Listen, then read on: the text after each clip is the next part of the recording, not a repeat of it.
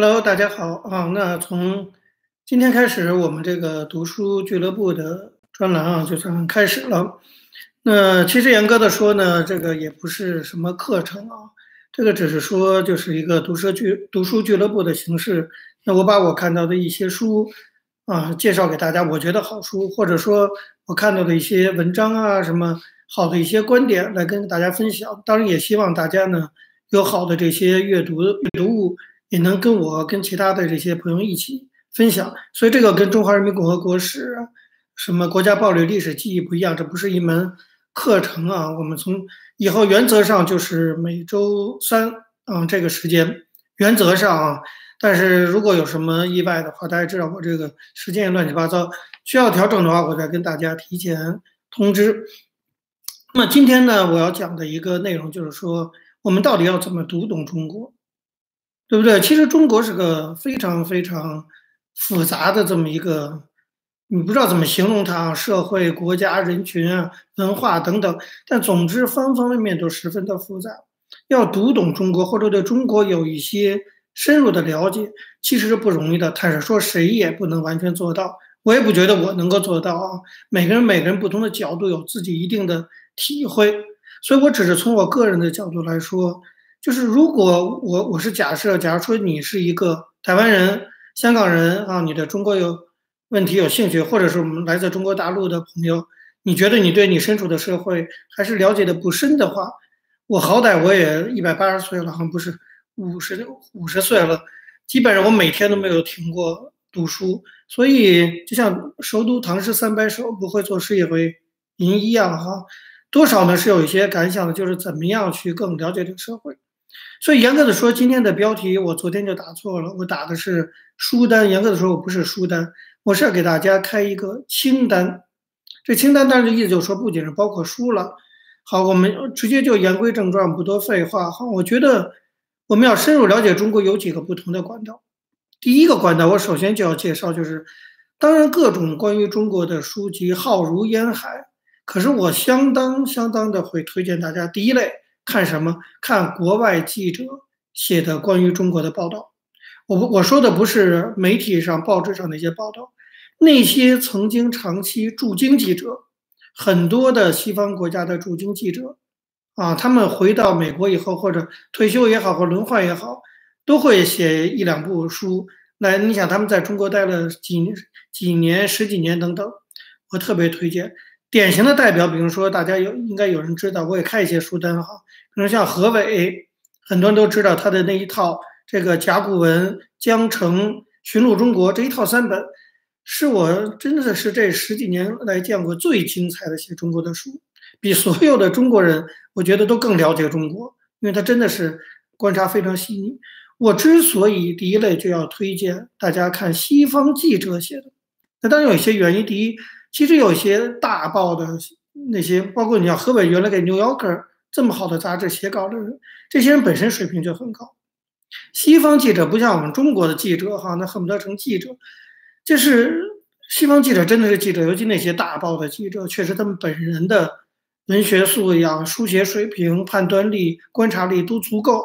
这是一个原因。第二个原因，西方的记者到中国来，他是带着问题意识来的。这跟我们其他很多人写中国是不一样的，他是几乎带着我们甚至可以说是一种挑剔，但是挑剔我们才能看到事情的细节，对不对？所以西方记者本身他因为要写报道，所以他会脑子里有很多问题，这种带着问题去做观察写出来的东西，我觉得是非常非常可贵的。我们很多的啊，比如说香港的、台湾的记者报道中国，他不会带多大的问题，他就是报道一件事情。这跟西方记者写的专著是有非常大的不同的。我不要看新闻，我们要看他在中国十几年的过程。像何伟那个《江城甲骨文》和《寻路中国》那三本书，他就在中国生活了十几年，他就写他十几年的那种带着问题的观察。所以西方记者这一点是别人比不了的。第三点，我觉得西方记者他是有对比的，就他从西方来，所以他其实会带着一种在西方培养长大的思维方式。或者对美国啊，对欧洲国家的这种社会的认识，再来看中国，大家都知道，其实有对比才有真知，啊，它不像我们中国人写中国，我们缺了对比这一块儿，就不够精彩。所以我第一个向大家推荐的读懂中国的管道，就是推荐大家看像何伟这样的，还有很多，包括野心时代呀等等，很多西方记者写的关于中国的观察报道书啊，不是不是媒体上的文章，那有的媒体文章长一点的也也可以，但是主要的就是他们书，这是我向大家推荐的读懂中国的第一类啊，第一个管道。第二个管道呢，说起来大家可能就啊，就是觉得你是不是在开玩笑啊？就是我觉得《人民日报》要读啊，你要真的想读懂中国、了解中国的真实情况，还是要看《人民日报》、新华网这些中共官方的。那这个东西就当然就很 tricky。我当然不是说他们说的是真实的，我们可以通过《人民日报》、新华网了解真实的情况，当然不是。我们都知道，像《人民日报》、新华网、中共官媒。没有半个字是真的，连所有标标点符号都是假的。现在我看连日期都不见得是真的了啊。反正从我的角度，当然我知道他们说的全是假的，但是我们一定要知道，假话也是值得去思考和研究的。我们最厉害的就是能够从对方的假话中看出真实的情况来，这才是考验我们读懂中国的。我举一个简单的例子，你比如说我们现在网上关于中国的。尤其是上层的这种政治，有种种的揣测，什么薄熙来越狱了，这个那个。如果严谨的来讲的话，我觉得，如果人民日报、新华网没登的话，你就是没有实际的证据。你的很多事情当然永远就没有实际证据了。可是如果新华网或者人民日报中共的官媒报道了，那基本上是可以就是作为确定了的事情。所以有的时候你还是要看新华网和人民日报，这不是因为我们相信它。而是因为我们要把它当做一种旁证，那当然更厉害的一种境界就是从他的谎言中看出真实。比如说，他如果讲要安定，突然《人民日报》头版一大篇文章说一定要安定团结，那一定就是中国有地方发生大规模动乱了啊，或者大规模的社会群体抗议，他才会在头版发这么一篇文章，对不对？所以这就是怎么为什么我现在还是要看《人民日报》、新华网。当然，这个考验的就是我们会不会看。所以我过去在台湾教书的时候，我曾经开过一个就在我们的中国沙龙，我们这儿有老的中国沙龙同学，应该还记得，我们曾经专门有一节课就是读人民日报，我们一份份，比如说挑了随随机挑三份人民日报，我们就从第一版看到第四版好了，然后我就让同学们来来讨论说，你能从这四版中看出什么更真实的情况？我们不用管他的那些谎言是怎么样，这其实是一种考验，这是我。向大家推荐，就是你还是要看中国的官媒，它也是一种了解中国的渠道。但是你要知道怎么看，这是第二个。第三个，我觉得要了解中国，深入的读懂中国。今天有一个很重要的一个管道，我们这个对话中国智库啊，一个主打的项目，我们每双周一次中英文双语，向美国国务院、向国会啊等等，向各个智库。我们都群发，每两周一次，我们已经坚持了一年多了，叫中国简报。我们的中国简报还得到了一定程度的认可，是因为我们的来源非常的单一，但是我认为非常的重要。我们来源就是微信群组。有人说呀，你怎么看微信不安全？我觉得安全不安全这事永远是顾不过来的哈。如果你纯从一个研究的角度讲，你要真的了解中国的话，微信群组早已经取代了微博。你要这种在这个，就就大家知道微信群组太多，我自己一个人就在十几个群组里面。其实很多的中国的微信群组已经形成了小规模的自组自组织，成了一个自组织体。然后里头其实很多的讨论、文章的分享都是大量海量的信息资源。尤其你选择对了微信群组，你当然不能找到一堆第八，你去第八那这根本就浪费自己生命哈。那你你选对了一些群组，我就比如说我推荐一个，比如说政法大学，他们有个校友群组就非常的厉害。那大家知道法大本身就有很多自由的传统，我们这知道很多的中国人其实他内心是很清楚的。所以你了解，这是我们来掌握中国的。我们有一个词叫做集体情绪，就是你怎么去了解中国的集体情绪，其实是很难了解的，因为你接触到的中国人总是有限的。那那些人不能代表整个集体情绪，可是你有足够多的微信群组，你大概可以揣摩出集体情绪。比如说对习近平，你在微信群组上看不到任何批评，可是你其实会看到大家提到他的时候，其实都暗带嘲讽，你就可以判断习近平他他危机感在哪里，你就可以上升到很重要的这些问题。所以微信群组是提供了海量的信息的一个地方。我们每两周从微信群各个的微信群组中找出很多很重要的信息汇总，用英文翻译出来发给西方的这些决策者看，这是一个重要的搜习管道。这是我推荐的第三个微信群组。第一个国外记者深入报道，第二个这个中国官媒，第三微信群组，第四个我要特别推荐一些刊物，比如说我举个例子，《三联生活周刊》这个刊物啊，我大概有十几年了，它是周刊呢。我住在美国哎，我通过一些书店的管道，我已经订了十几年了，每周刊。《三联生活书》《三联生活周刊》是三联书店办的，它不是一个多么政治化的书刊。可是我们要读懂中国，我们当然也不是只从政治这个角度入手。这个周刊是个典型的中产阶级周刊，它是一些中产阶级人士办的，它讲一些汽车、精品、时尚，但是它有时候也会有社会议题。那当然也也讲到，比如说医疗保险，甚至有时候触及到文革这样的政治议题等等。但它主要是还集中在生活这个层面。三联生活周刊，可是生活也是中国我们观察中国很重要的一个面向，大家不要忘记。我们不能只了解那个是不是薄熙来越狱了，习近平倒台了，那不是中国，那只是中国的一个部分。要读懂中国，还要读懂中国人的生活。你要了解他们喜欢哪些时尚，你要了解他们的主要的议题是什么，你了解他们对哪部电影是什么态度的话，像《三联生活周刊》是我目前看到的这种中产阶级精品杂志中比较有代表性、比较有质量的，从中你可以去了解。这是我能向大家推荐的第四个。三联生活周刊这个开的清单，第四个一会儿记数不清第几个，大家也提醒过。那么第五个当然就是有一些呃网络的媒体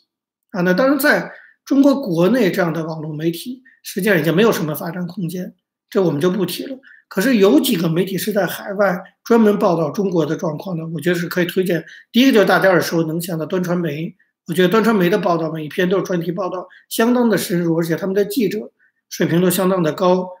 那么第二个呢，就是我不知道有些人知道叫 Matters，M A T T E R S，Matters，那也是一个呃类似端传媒这样的社区媒体。Matters 特端传媒特点是它基本上的年龄层已经有一定年龄层，很多的记者，包括编辑团队啊等等都四五十岁了。Matters 的编辑团队很多都是八零后、九零后，许多在那儿发表文章的也都是八零后、九零后，他们的观察角度又跟端传媒有一定的区隔。Matters，我觉得也建议大家，你可以上网 Google 去搜，去找这个这个传线上的这个传媒。那当然，比如说一传媒，就是你泛泛的了解、及时的、大量的掌握全面的关于中国的信息的话，当然一传媒也是就是一个基本的一个我们要去参考的这种媒体。现在正在崛起的一个新的叫光传媒啊，那当然刚刚开始办，还没有对外大规模宣传。以后未来大家会看到的，就是呃阳光的光光传媒，比如说像端传媒 Matters，这个一传媒光传媒，像这些嗯传网络的传媒，这是我能向推荐的第五类读懂中国的管道。那么第六类呢，当然就是以一些我觉得向他推荐一些，也不能说叫公知，现在公知都是骂人的话了哈，但是一些著名的网络上的一些写手的文章，我觉得也很值得去。去看，啊，就是他们的见解独到，呃，判断力准，思想深刻，是值得观察的。我你看，我给推荐基本上都不是书哈，都是各种，所以我叫清单。我可以给大家推荐几个人，你比如说有个叫周雪光的，有些人听说过周雪光啊，这个下雪的雪，阳光的光，他的文章值得看，大家可以搜索他的写的文章。还有一个叫王五四。五四运动的五四，这可能是假名。其实我跟他本人也不认识，写的文章非常的犀利深刻。王五四推荐。另外呢，香港的周宝松老师写的一些东西，我觉得至少如果我们想了解香港的状况的话，周宝松的东西可以去看。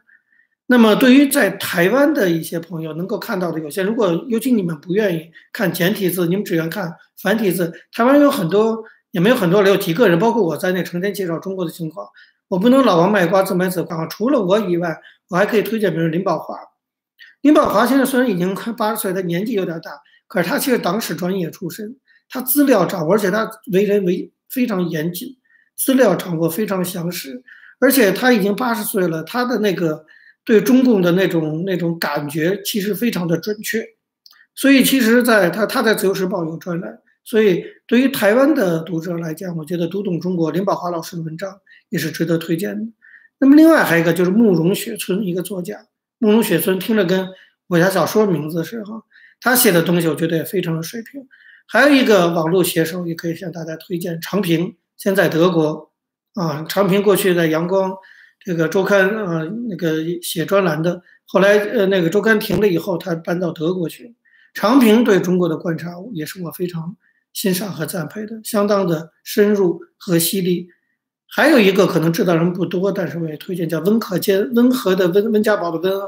克就是李克强的克，都是当官的，坚就是艰难困苦的艰，温克坚。他现在写的东西不多了，可是他过去写的很多东西，对中国社会，尤其他比较关注的是公民社会，包括公民社会的反抗这样的议题，我觉得也非常值得去看。当然还有很多，比如像我们的众所周知的胡平老师啊、秦晖老师等等，我不可能在这一一列举啊。有些人写的很好，但我现在一时也想不起来。那写的很好的写手很多，但是我能够推荐的，我现只能就随便找几个来推荐，就是王五四、周雪光、周宝松、慕容雪村、常平、林宝华、温可坚啊这些人，我觉得他们的文章可以看一看。这是已经第几个了？第六类，就是读懂中国，我觉得。可以从这个六类去入手，当然还有第七类，就是我们从下一次读书俱乐部的第二期开始，我们要介绍的就是真正的那些书、那些著作、那些关研究中国的书，或者说啊一些不是研究中国，比如我现在正在看的，我在方哥的专栏有在写书评，就是写这个，就是美国政治学者林茨写民主转型，对比了十几个国家民主转型，他当然不是写中国，完全没提到中国。那这样的书，我们在未来的俱乐部也会拿出来读，因为你通过其他国家民主转型的过程，对台湾、对香港，啊，对了解中国都会有非常大的注意。那这些书当然应该去看。此外，一些经典的书我们应该去读，啊，就是比如说像这个托克维尔的关于民主的这些理论啊等等。以后我们读书俱乐部可能也带带带着大家再重温一下。当然，还有一些像我刚才提到的这个一些什么呃。呃，目前出版的一些关于中国的一些，比如我在看，我一下子都想不起一些书名来了哈。那么，比如说王天成关于转型革命的一些讨论等等，我们也可以拿来，就从下周开始读。那么，包括一些很重要的一些文章，其实可以拿来分享。我的意思说，一个老师他其实就是个知识的二道贩子。我不是在这里向大家灌输什么，我作为一个知识的二道贩子，我觉得如果大家没有时间看那么多。反正我天天闲在家好像，看很多东西的话，能拿来分享。我还是强调，未来我们的这个呃读书的节目将分成两部分，因为我们有部分同学还是就是按照付费的原则缴费成为了读书俱乐部的会员。我们另外有脸书的这个会员群组啊，所以我们第一部分呢就是我这种开放式的直播，这是因为我们有一位网友就是自己一个人真的出了就是所有很大很大一部分别人不愿意出的钱。他的要求就是开放，那么我遵循他的要求，就是还是开放。但是另外一部分呢，我觉得互相之间的讨论还是非常重要的。所以每一次节目，我们最后这边结束之后呢，我还会转移到那个脸书的那个群组中去。当然，最后还是呼吁大家能够支持这个节目，转发分享。那么尤其欢迎你能够通过这个呃付费阅读的这种理念哈，来加入到我们读书俱乐部的会员。我们有专门的脸书群组可以进行讨论。好，那么第一节课就到这儿，我们下周再见。